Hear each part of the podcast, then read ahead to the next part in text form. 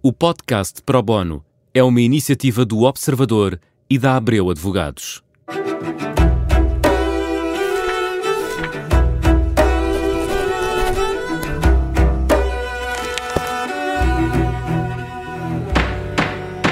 Começa agora mais um Pro Bono, um programa uh, em que procuramos responder a dúvidas jurídicas e neste episódio vamos falar de um tema que está na ordem do dia, não se tem falado aliás de outra coisa desde que recebemos o famoso cheque.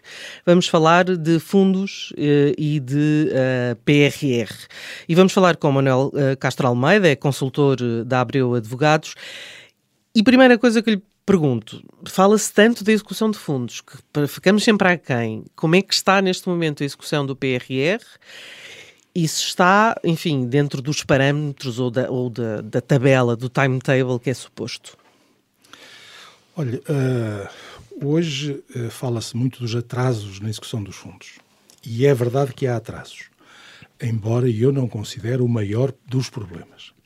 Mas há efetivamente atrasos, nos casos mais do que noutros. O Portugal 2020 está atrasado na sua execução. Ainda, o Ainda, anterior. O velho programa, que já devia ter terminado em 20, em 2020, era o ano de fim.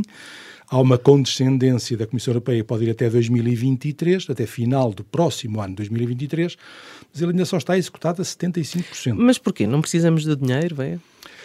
Não, precisamos do dinheiro, eh, mas eh, se quiser, eh, já, já, já, já lhe faço uhum. uma minha avaliação de porquê a razão dos atrasos. Mas deixe-me explicar, 2020 está atrasado, porque nós termina já no próximo ano e ainda estamos a executar 75%. Para conseguir executar o 2020 todo, Portugal 2020 todo, o Governo vai ter que acelerar o ritmo de execução, olhando para a média que o Governo está a executar por mês desde que iniciou funções, precisa de executar mais 70% do que tem vindo a fazer para conseguir chegar ao fim com o programa executado. Portanto, isto dá-lhe uma dimensão, da, a dimensão do atraso. Resta dizer, o que não for gasto é para ser devolvido. O que não for gasto é para ser devolvido. Mas eu quero acreditar que o dinheiro vai ser todo gasto. Agora também quero, o que eu tenho a certeza é que o Governo vai ter que tomar medidas suplementares, diferentes das habituais, para conseguir executar todo o programa. Quanto ao 2030, que é o programa que ainda vai arrancar, um, Portugal apresentou agora o acordo, a, a, a, proposta final, o texto final, a versão final do acordo de parceria à Comissão Europeia e o arranque está atrasado também um ano relativamente àquilo que foi o Portugal 2020. Portanto, ainda não arrancou, já está atrasado um ano. Um, claro que aqui o Governo tem a desculpa de dizer que pelo meio meteu-se os trabalhos do PRR. O PRR, por sua vez, que é aqui, o dado novo, acrescenta ao, ao 2020 ou 2030 são os programas habituais, o PRR é o programa é o excepcional. Novo, é o excepcional. E esse, eu diria que ainda não está atrasado, mas para lá caminha. Ou melhor, ele está um bocadinho atrasado, mas eu acho que não é ainda grave. O problema é o que vem a seguir. Porque com as, a, a, a, o disparar da inflação, com a escassez de produtos, com a escassez de mão de obra, com a incerteza dos mercados e com as leis da contratação pública, é, eu acho que vai descambar necessariamente, vai atrasar necessariamente o, o, o PRR. Uhum. Não, tenho, não tenho dúvidas sobre isso. Mas vai descambar para as empresas ou para o Estado? Sobretudo para o lado das empresas. Eh, sobretudo para o lado das empresas. Os, porquê? Porque o Estado, infelizmente, o Estado vai gastar muito dinheiro do PRR Uh, eh, a substituir orçamento. Esse é, um, esse é o, o, o, defeito de fabrico do PRR, o seu pecado original é que está muito virado para o Estado e pouco virado para as empresas. E isso, isso pode implicar que uh, não tenha os efeitos pretendidos ou, ou desejáveis na, na, na economia, economia. dirigir-se mais ao Estado? Ah, isso não vai ter, isso não vai ter, porque repare, todas as despesas que o PRR vai fazer para o Estado, eu diria que são despesas úteis. Não, não é dinheiro deitado fora. Mas é dinheiro que devia ser, são despesas que deviam ser suportadas pelo orçamento, orçamento do Estado. E são despesas que têm um impacto na altura em que são feitas e, e, e, e na mão de obra que, que, que, vão utilizar e nas empresas que vão concorrer a esses programas, mas que não têm efeitos para o futuro não faz uma reestruturação no nosso tecido produtivo, não cria alicerces para fazer crescer a riqueza nacional. Tapa buracos. Que é esse é, o nosso problema. É, serve para tapar buracos. Tapa insuficiências do orçamento do Estado, que vai modernizar muito a componente de digitalização, vai modernizar muito os serviços públicos, etc. Mas tudo isso devia ser feito com o orçamento do Estado. Vamos lá ver uma coisa. O PRR veio porque, por causa da pandemia. A pandemia afetou a economia, afetou as empresas. Portanto, o dinheiro devia vir para as empresas.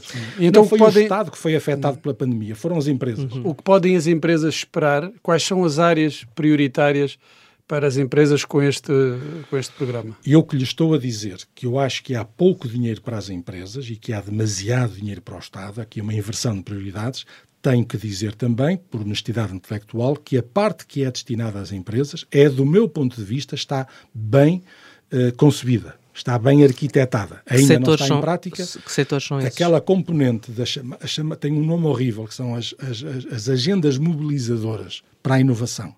Ninguém percebe o que isto é, mas vou tentar explicar. o que está aqui em causa é uh, criar consórcios, que já estão, estão a ser criados, consórcios entre empresas grandes, pequenas e médias empresas, com universidades e com laboratórios de Estado, com centros de investigação públicos, criam-se consórcios, portanto, investigação de um lado, empresas do outro, para transferir o conhecimento que há nas universidades, passá-lo para as empresas para transformar isto em faturas. Mas não precisamos do PRR para isso. Ah, mas é uma grande ajuda. É uma grande ajuda. A verdade é que sem PRR nunca se fez isto está em causa bastante dinheiro. Pontualmente. Mas eram é? coisas muito pontuais. Agora é uma, eh, houve um concurso de ideias, concorreram imensos consórcios, o governo já selecionou 60 e tal, vai fazer contratos com eles e quando isto chegar ao seu destino, espero que chegue bem, espero que chegue a tempo, é de facto uma grande ideia. Mas o, o ok, esse, essas, agendas, essas agendas, não é? Mobilizadoras. mobilizadoras. Mas se eu tivesse que lhe perguntar a um setor, moldes, por exemplo,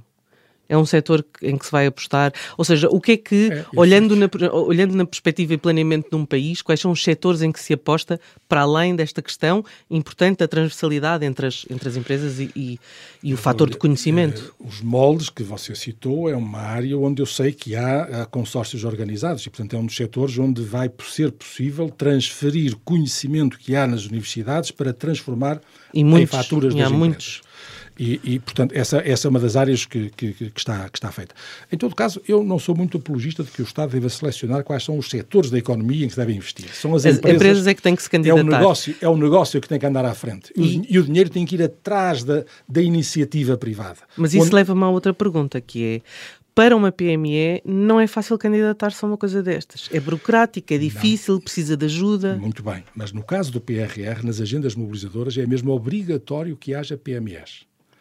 E as PMEs vão, digamos, vão ao lado de grandes empresas que também têm que lá estar e de universidades ou laboratórios de Estado. E, portanto, há aqui um... É um consórcio, de facto, feliz. Agora, quando diz as empresas têm dificuldade em vir aos fundos, é verdade que eh, para ir aos fundos é preciso alguma tecnicidade não é, não, não é de qualquer maneira que se agora um tipo chega, bate à porta e diz eu quero 2 uhum. milhões de euros, 5 milhões de euros para investir. Quer dizer, é preciso explicar, demonstrar, mostrar antecedentes, mostrar perspectivas de futuro, mostrar que isto é bom para a economia, é bom para o uhum. país. E isso afasta empresas que poderiam beneficiar deste, deste apoio? Não há alternativa a isso. Há um grau de tecnicidade que é obrigatório. Aqui a minha tese é a seguinte.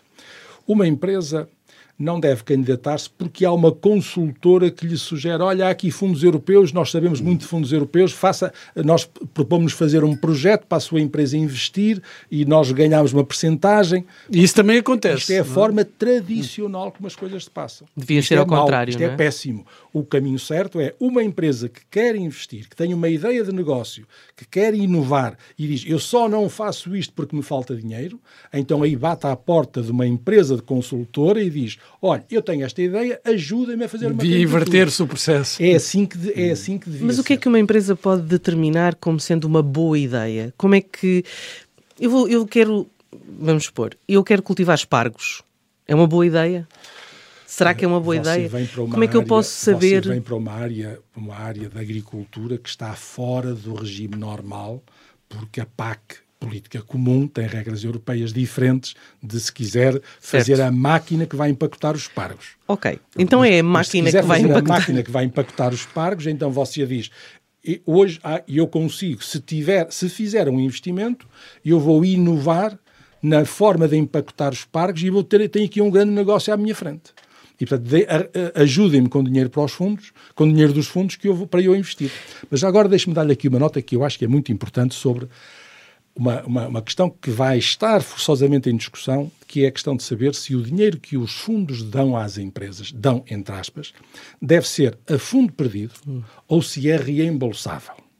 Ou em parte reembolsável. Ou em parte reembolsável. E aqui há uma questão muito importante. O, a, o Tribunal de Contas Europeu acabou de fazer a semana passada um relatório onde chega à conclusão que os fundos estudaram quatro países europeus do sul da Europa chegar à conclusão que os, os fundos destinados aos incentivos às empresas deram poucos acréscimos na competitividade das empresas.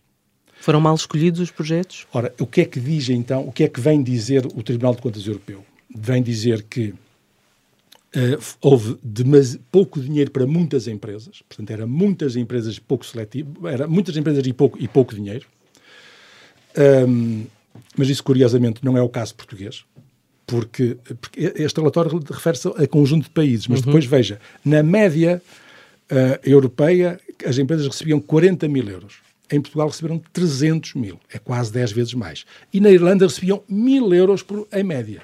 Veja mil a diferença. Euros. Mil euros, não é nada. Portanto, estamos a falar de realidades muito diferentes, mas a realidade portuguesa está mais próximo daquilo que o Tribunal de Contas acha que é o correto, que é concentrar mais. Depois de, apresenta uma outra, uma outra crítica, que é a circunstância de dizer eh, em, uh, muitos países fazem convites às empresas em vez de fazerem concursos. Em vez de ser seletiva é por convite. Pois em Portugal a regra é do concurso, não é do convite. O convite é exceção.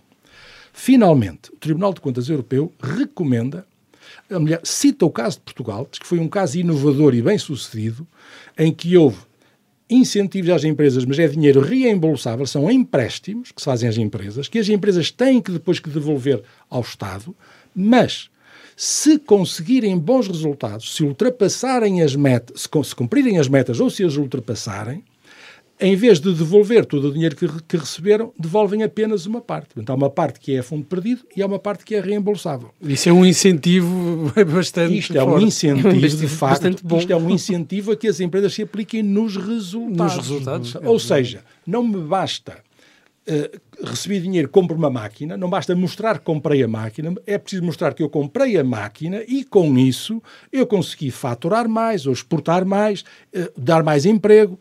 Esse é que é o resultado do investimento. Comprar uma máquina não serve para nada. Se, se, não, se não faturar mais, se não investir mais, se não criar mais emprego, não serve para nada. Portanto, esta lógica dos resultados. Uhum. E eu receio que o governo português caia na tentação, um bocadinho primária, de voltar ao regime antigo, que é subvenções às empresas, dar dinheiro a fundo perdido, independentemente dos resultados. Dos resultados. E eu chamo a atenção do relatório do Tribunal de Contas Europeu, vem chamar a atenção para a inovação bem-sucedida do Portugal 2020, que foi fazer esta mescla de dinheiro que, há, que vai reembolsável, são empréstimos sem juros, já não é mau, Sim. é dinheiro sem juros, que se atingir os resultados desejados, só é devolvido em parte uhum. e a outra parte fica a fundo perdido. Manuel Castro Almeida, nosso tempo passa a correr. Muito obrigado. Foi um ótimo, um, um ótimo conselho para, para ficar eh, para, para final de programa. Esse alerta uh, ao Estado e ao Governo. Para o Bono volta para na próxima quinta-feira, mesma hora, mais um tema. Está sempre disponível uh, em podcast. Até para a semana.